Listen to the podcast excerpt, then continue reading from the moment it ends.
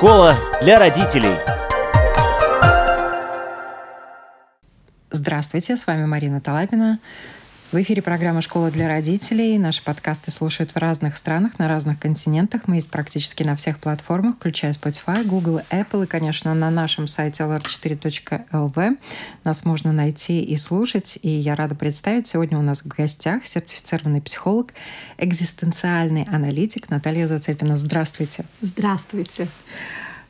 Кековская дума готова в суде доказывать свое право не позволять посещение школы склонным к насилию детям.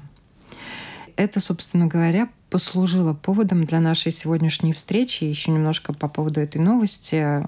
Очередную произошедшую в Кековской средней школе драку учеников, которая была снята на видео и уже распространилась в социальных сетях, представитель Латвийского профсоюза работников образования и науки Инга Ванага, она прокомментировала и эту драку следующим образом. Дерутся в помещениях школы, видно, что драка была заранее запланирована, школьники потеряли всякий страх.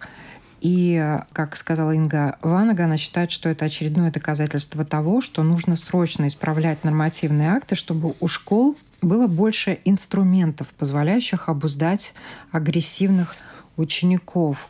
И сегодня мы с Натальей хотим как раз обсудить вот детская жестокость и агрессия. Как она появляется, как проявляется на ранних стадиях, как с ней работать. Обо всем этом мы сегодня будем говорить. И первый вопрос, как часто вообще встречается в школе детская агрессия? Ну, да, тема такая очень, э, на самом деле, серьезная, с одной стороны. С другой стороны, агрессия — это наша естественная энергия внутренняя. И когда я работаю с детьми, называю эту агрессию как наши внутренние сторожевые псы, которые охраняют нас. И агрессия направлена на защиту. То есть, в принципе, если мы говорим про то, как часто мы сталкиваемся с агрессией, и взрослые, и дети сталкиваются с этой внутренней энергией каждый день и много раз на дню. Только вот вопрос о том, как я обхожусь с этой энергией, да, то есть с этой силой, с этой психодинамикой. Если я чувствую, что мне что-то сильно угрожает, то это мой ответ очень сильный. То есть это та часть э, нашей защиты, инстинкта, можно даже сказать. То есть инстинкт самосохранения, самый большой инстинкт. Базовый. Да, базовый, да. вот. И он говорит, бей или беги. Да? То есть в любом случае, если агрессия появилась внутренняя, нужно что-то с ней сделать. Но если мы говорим, что если мы остаемся на уровне инстинктов, я сейчас обобщаю и взрослых, и детей, потому что к детям мы, конечно, вернемся, и там есть возрастные особенности. Но если посмотреть на то, как обходятся взрослые люди с агрессией, в принципе, мы все сталкиваемся с одними и теми же трудностями.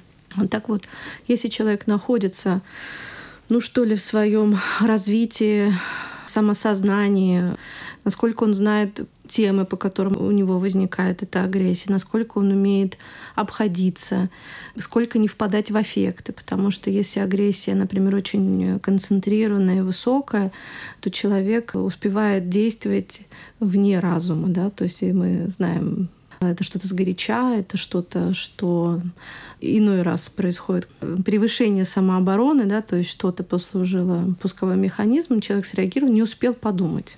Да. Это достаточно часто. Только, например, у взрослых людей чаще это бывает про то, что это что-то высказано, вылетело, да, какое-то агрессивное слово или э, предложение. А у детей чаще они э, с помощью тела реализуют эту агрессию. Если мы посмотрим на маленьких детей, Первое, с чем я часто сталкиваюсь в консультировании, это когда идут маленькие дети, вот эти кнопочки, которые идут в детский сад первый раз 2-3 года, и кто-то в группе кусается. Обязательно найдется тот, кто кусается. Да что же это такое? И там возмущение и так далее. И, конечно, неприятно, когда ты забираешь своего ребенка, который там искусан. Тоже проявление агрессии, да? Почему? Потому что еще нету речи. То есть еще не, нету инструмента коммуникации, еще невозможно донести, обучить ребенка, как коммуницировать. И он свои чувства выливает таким вот социально неприемлемым образом. Если говорить более старших детей, да, там 5-6-летние уже в большей степени могут э, говорить ну, все равно, например, в дошкольных учреждениях, если сейчас э, в нашем государстве, как во всей Европе, реализуется инклюзивное образование, то есть дети с э, сложностями в поведении, в том числе вот такие импульсивные, которые не владеют импульсом, то есть та часть мозга, которая может сдерживать и э, управлять импульсом, она еще, скажем, не созрела. Чаще такие дети очень хлопотные, импульсивные, истеричные, и таких детей, к сожалению, становится все чаще. И родителей можно понять, ребенок интеллектуально способный, он учится в обычном учебном заведении, но у него такие сложности вот социализации. То есть чуть больше устал, концентрация куда-то пошла гулять, и все, да, и ребенок начинает импульсивно действовать. Там что-то летит, какие-то потасовки, то есть кто под руку, грубо говоря, попал. Кто ты получил. Кто ты получил, да. И чаще тоже педагоги, да. Это хорошо, если в детском саду есть кто-то из отболсты группы, то есть или психолог, или хотя бы там, логопед, ну, или социальный педагог, но чаще всего это специалисты на несколько детских садов, да. Ну, во всех ситуациях разные в дошкольных учреждениях, но в основном, да, к ним уже обращаются с какими-то хроническими ситуациями. Конечно, когда дети и в группе боятся, и тут такая командная работа. То есть, с одной стороны, какое-то понимание к такому ребенку. С другой стороны, конечно, если дети подвергаются такому стрессу, того, что ребенок рядом все время так себя импульсивно ведет, там очень большая работа должна быть со стороны педагогов, других родителей, этих родителей. То есть все стороны делать должны свою долю, да, и только все вместе можно как-то преодолеть. Если хоть одно звено, скажем так, в полной мере не реализует, все возможности, то возникают сложности. Конечно, такой ребенок должен наблюдаться сторонними специалистами. И если мы говорим про проявление агрессии, то есть когда, например, чаще всего такие дети приходят к специалистам, даже ко мне, вот один на один ну, прекрасный ребенок, с ним может договориться, он контролирует свои импульсы, он осознает чувства, да, то есть он понимает, что он плохо сделал, у него какое-то раскаяние. То есть это не, не такой хулиган, который всех побил, да, и потом как-то этим э, бравируют, да, а вот, но как только ситуация, когда много детей, и когда что-то пошло не так, и этот импульс вырвался, и, ну, получилось что-то, что и нехорошее, и опасно для других или для себя. И тогда, конечно, стоит очень большой вопрос, а что может это учебное заведение сделать? Если мы посмотрим на иностранный опыт, все-таки куда мы идем и куда мы равняемся. В Америке, скажем, в классе действительно реализуется инклюзивное образование, но у них класс 12-16 человек. И есть педагог, и есть ассистент. У нас отчасти тоже реализуется программа ассистентов, но проблема в том, что учебное заведение само должно найти этих ассистентов. Их просто нету. То есть даже самоуправление, насколько я знаю, рижское, по крайней мере, оплачивает таких ассистентов для таких деток, да, чтобы он помог выйти э, из ситуации импульса или там, когда уже ситуация, скажем, накаляется, мог его вывести в другое помещение, с ним там позаниматься. Но на бумаге все это очень красиво выглядит, но по факту очень большие сложности таких людей найти. Ну, естественно, там вопрос оплаты тоже такая работа должна хорошо оплачиваться, чтобы был к ней интерес. Этих людей нужно обучать, то есть какая-то должна быть в этом система, систематичность. Ну, то есть много разных вопросов. Но получается, что сейчас э, эти вопросы ну, не решены до конца. То есть все в процессе. И на практике вот такие случаи происходят, потому что когда такой ребенок обычно это начинается как в детском саду, потом он переходит в школу, в детском саду говорит, фу, слава богу, ушел, да, теперь это проблема школы. Родители тоже безумно переживают, то есть я вижу все стороны, мне всех жалко, и тех детей, которых побили, и родителей, и педагогов, и нянечек, и руководителей учебных заведений, и самого этого ребенка, который сидит и плачет, как мне жаль, что я так вот такой, да, и там саморазрушительные какие-то мысли действия. Ну, это вот как раз еще такое сознание происходящего может э, приходить вот как раз в начальной, наверное, школе. Mm-hmm. Но когда подросток э, совершает такого рода действия, они, как правило, уже спланированы, это да, да, уже есть... запущенная ситуация. Тут э, работать, естественно, гораздо сложнее, потому что упустили в начальной школе, упустили в детском саду. Я правильно понимаю? Ну как упустили? То есть э, чаще всего, то есть надо понимать, что проявление агрессии присуще очень разным особенностям и очень разным состояниям или даже диагнозам. И разобраться в том, в какой мере и что с ребенком, почему это происходит, то есть просто накопилось взрывы всех в принципе, может довести каждого человека с любым темпераментом и личностью. Да. Бывает так, что родители, вроде бы ребенок все нормально никогда не было, да, и потом папа с мамой разводятся. Ну, такие истории просто на слуху, да, то есть это ежедневно, к сожалению, к сожалению, большому сожалению, рутина в том, что ну, папа с мамой разводятся, например, вот недавний случай, папа не обращает внимания на ребенка, то есть у него появилась новая семья, новый ребенок, и ребенок мстит. Он даже осознанно говорит, они еще узнают, то есть он требует внимания, хочет и творит такое, что просто вот, да. Есть э, действительно вещи, когда ребенок не может сдерживать, да, этот импульс. И там должен в первую очередь консультация невролога, психиатра, чтобы ребенку подобрали препараты. Очень хорошо у нас работают э, с темой э, синдрома дефицита внимания. И если вы, скажем, я обращаюсь к родителям, да, думаете или предполагаете, что-то такое может быть, не стесняйтесь обращаться. По сути, тех ребят, которых я наблюдала, да, там начальная школа до 5-6 класса, какие-то проявления.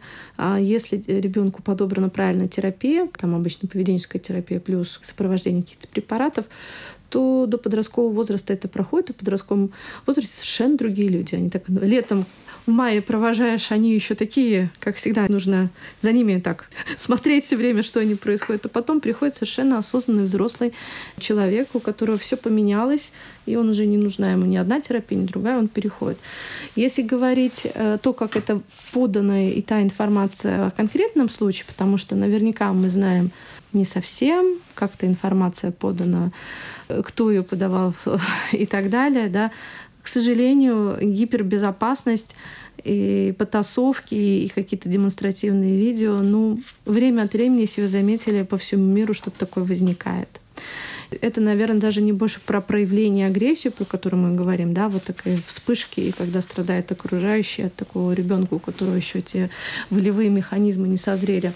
Это такое запланированное, это, наверное, больше к травле, да, ну, тоже... Буллинг и так далее. Да, да, да, но тут тоже не всегда понятно по сюжету, что было до, что после.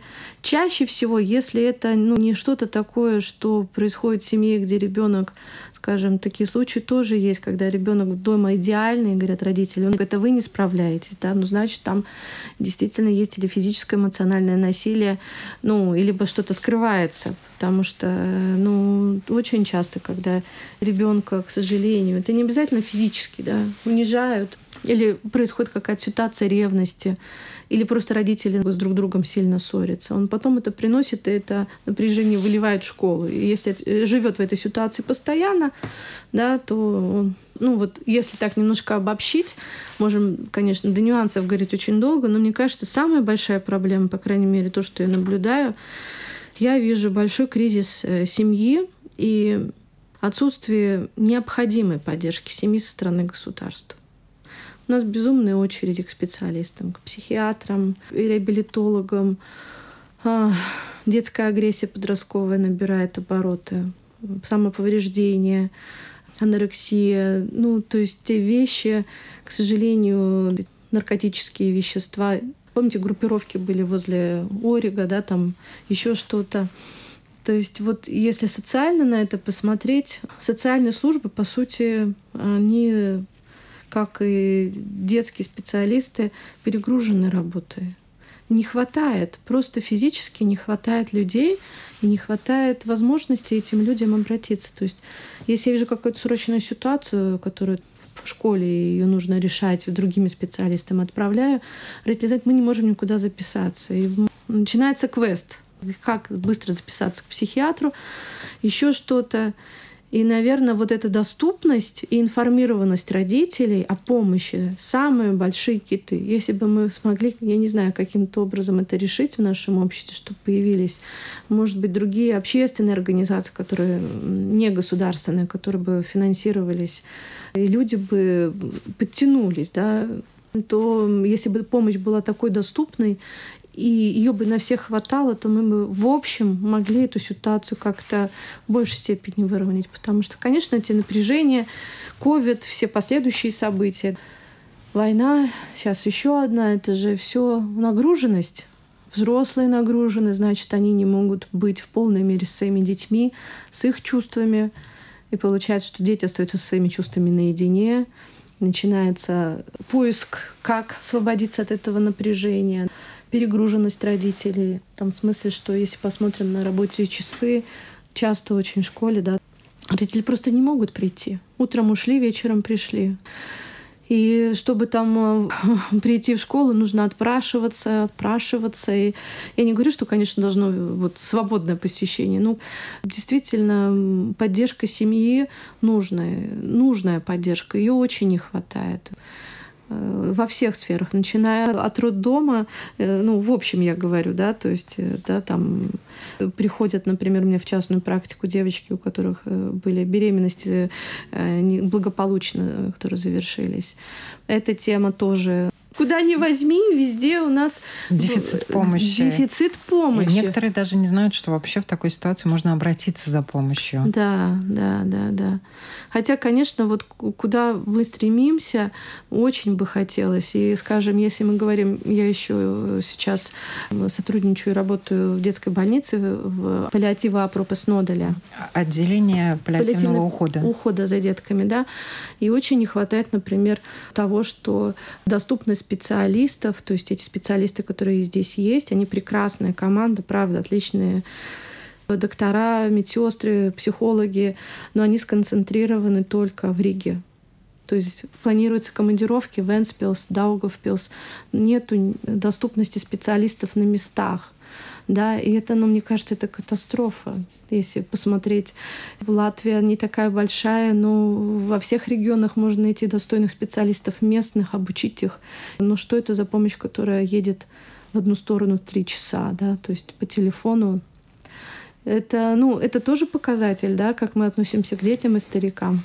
Вот эта общая нагруженность, да, какое-то общее неблагополучие дает эту нагрузку. И вот вопрос, да, теперь, что с этим совсем делать? Да, что с этим совсем делать? Я, я хотела задать этот вопрос, но у меня перед вопросом опустились руки.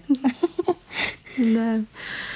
Ну что мы можем сделать? А, в первую очередь, когда что-то происходит, э, надо понимать, что родители тоже очень нагружены. Они устали, да, если еще у них у самих у детей сложности с поведением или их ребенок пострадал, поднимается собственная агрессия. И эта агрессия выливается уже на того родителя, дай бог, чтобы не на ребенка. Что, в принципе, есть закон, и, наверное, важно тоже в этой передаче сказать, что есть закон по защите прав детей. Если что-то произошло, вам нужно обратиться к социальному педагогу, к э, психологу, к педагогу вашего ребенка, не напрямую к родителям. Потому что все сейчас в родительских чатах, и потом это начинается безумие. Просто у каждого своя агрессия. Понятно, что когда мы защищаем своих детей, наша агрессия максимально концентрирована отцовский так, но материнский инстинкт, он тоже дает большую психодинамику, концентрированную, да, то есть для детей мы готовы на все.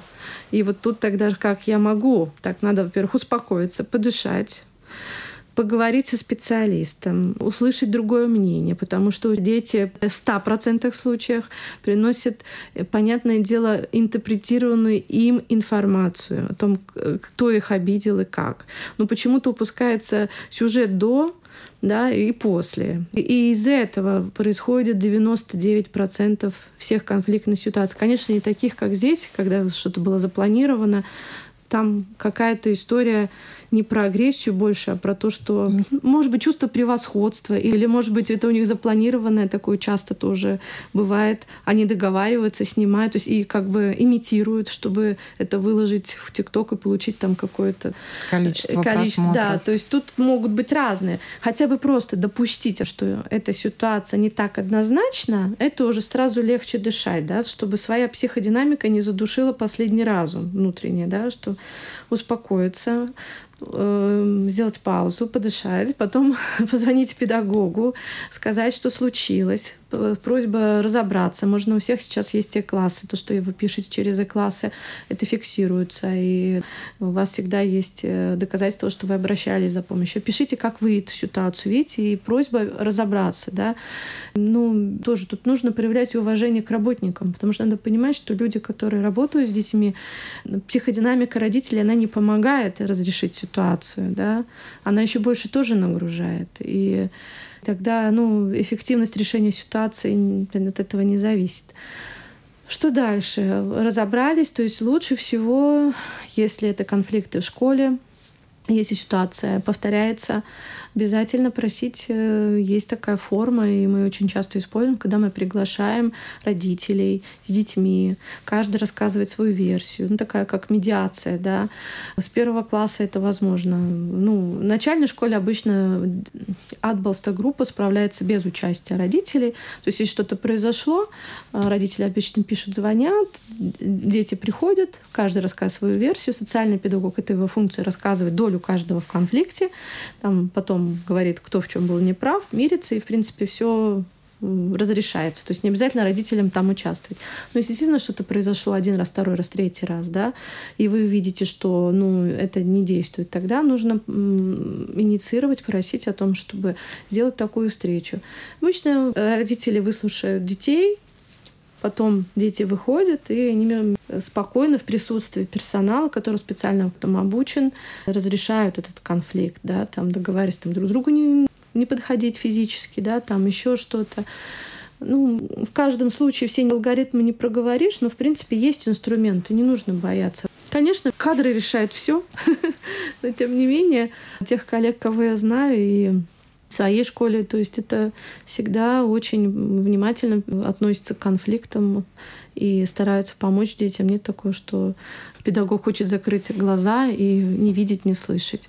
Конечно, ну, всякое бывает, да, но еще раз говорю, что очень важно обладать информацией со всех сторон, чтобы ну, вынести суждение, все-таки надо дать шанс всем остальным участникам конфликта высказаться и как они это видят. Ну, с уважением. Если мы хотя бы будем, даже если внутри кипит, ну, слава богу, мы взрослые люди, у нас есть э, механизмы управления собственной агрессией, то если мы будем э, сосредотачиваться на том, что нам нужно решить этот вопрос, а не найти виноватого и его растерзать, то тогда мы как-то э, можем выслушать и э, высказать, что нас беспокоит, и как-то ориентироваться на то, чтобы разрешить эту ситуацию. Потому что на сегодняшний момент, конечно, из инструментов у нас это, ну, вот то, что сказала э, представитель профсоюза, действительно система поддержки детей со сложным поведением, проблема ассистенты. То есть они должны быть или есть, но их по факту мало.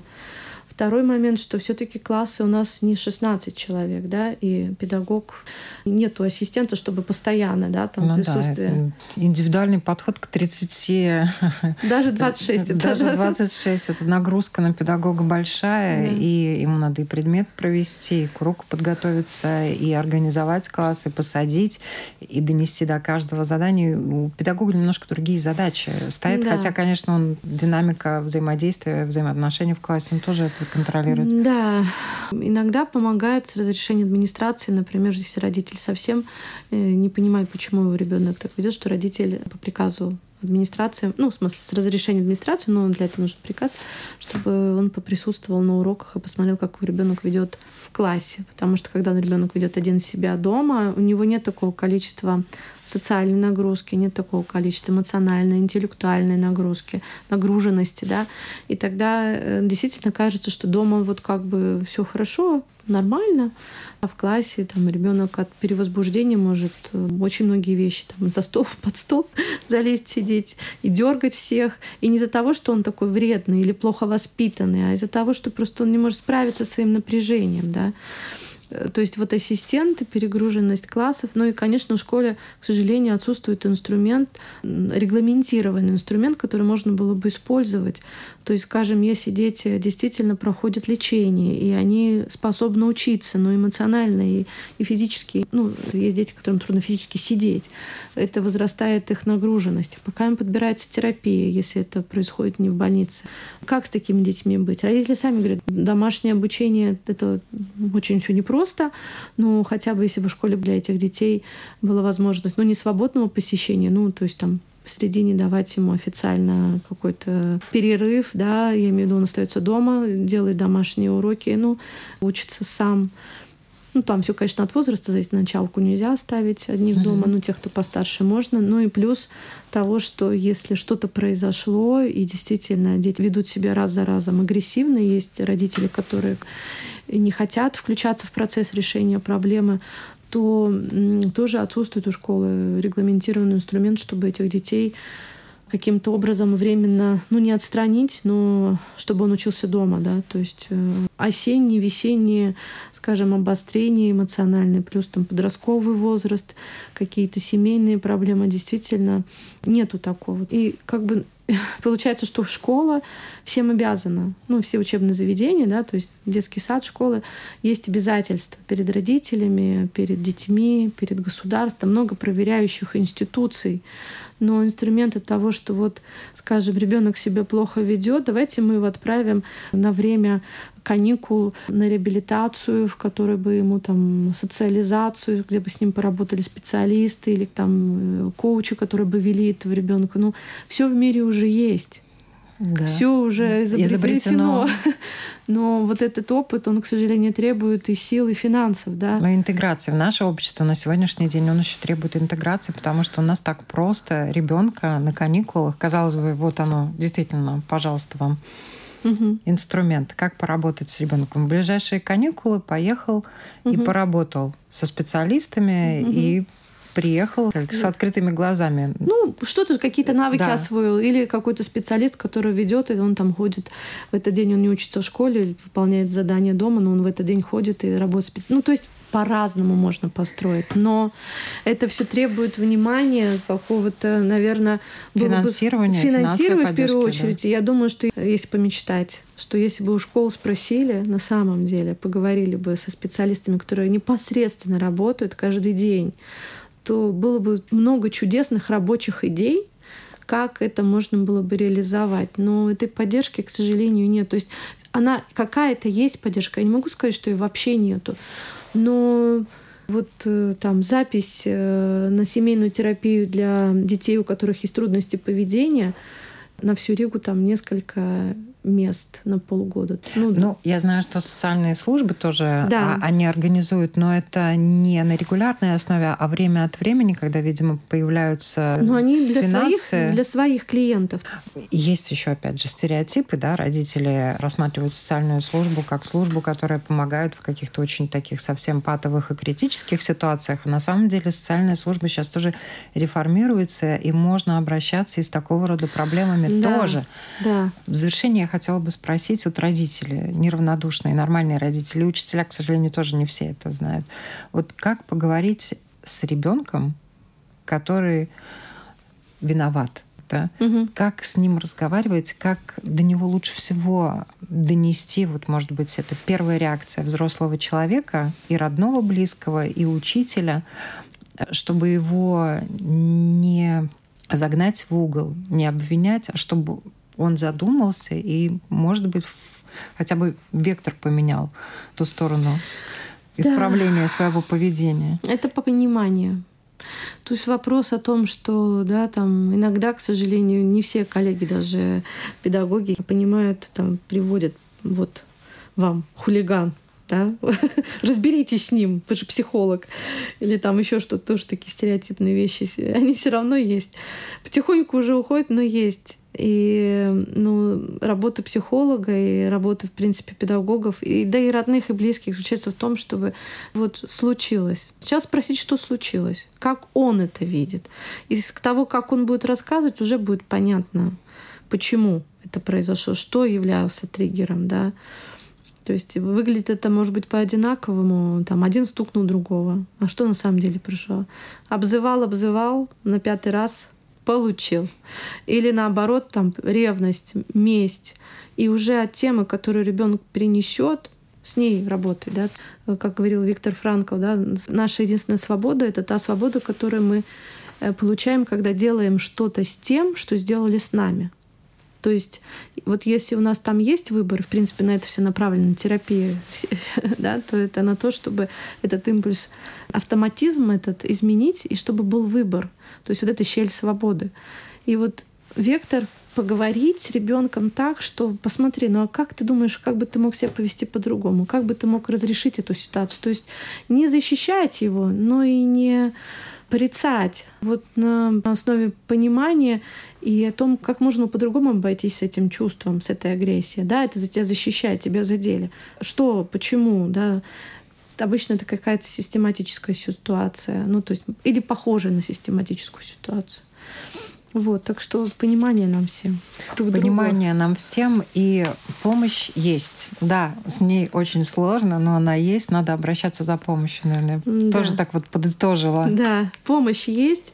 Действительно, можно, если вы не знаете, куда обратиться, спросите у, у ваших специалистов учебного, вашего учебного заведения, и вас обязательно направят тут контакты. И главное не оставаться одному в этой ситуации взрослому это тоже много переживаний. С какой бы стороны вы ни обходились этого конфликта, всегда нужно искать помощи.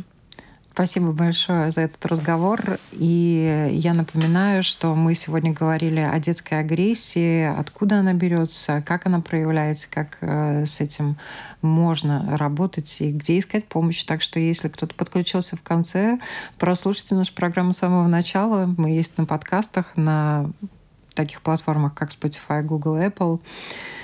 И пишите нам тоже свои комментарии. Спасибо вам большое. Напоминаю, сегодня у нас в гостях на вопрос Латвийского радио 4 в школе для родителей отвечала сертифицированный психолог, экзистенциальный аналитик Наталья Зацепина.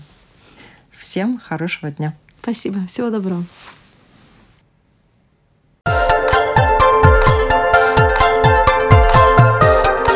Школа для родителей.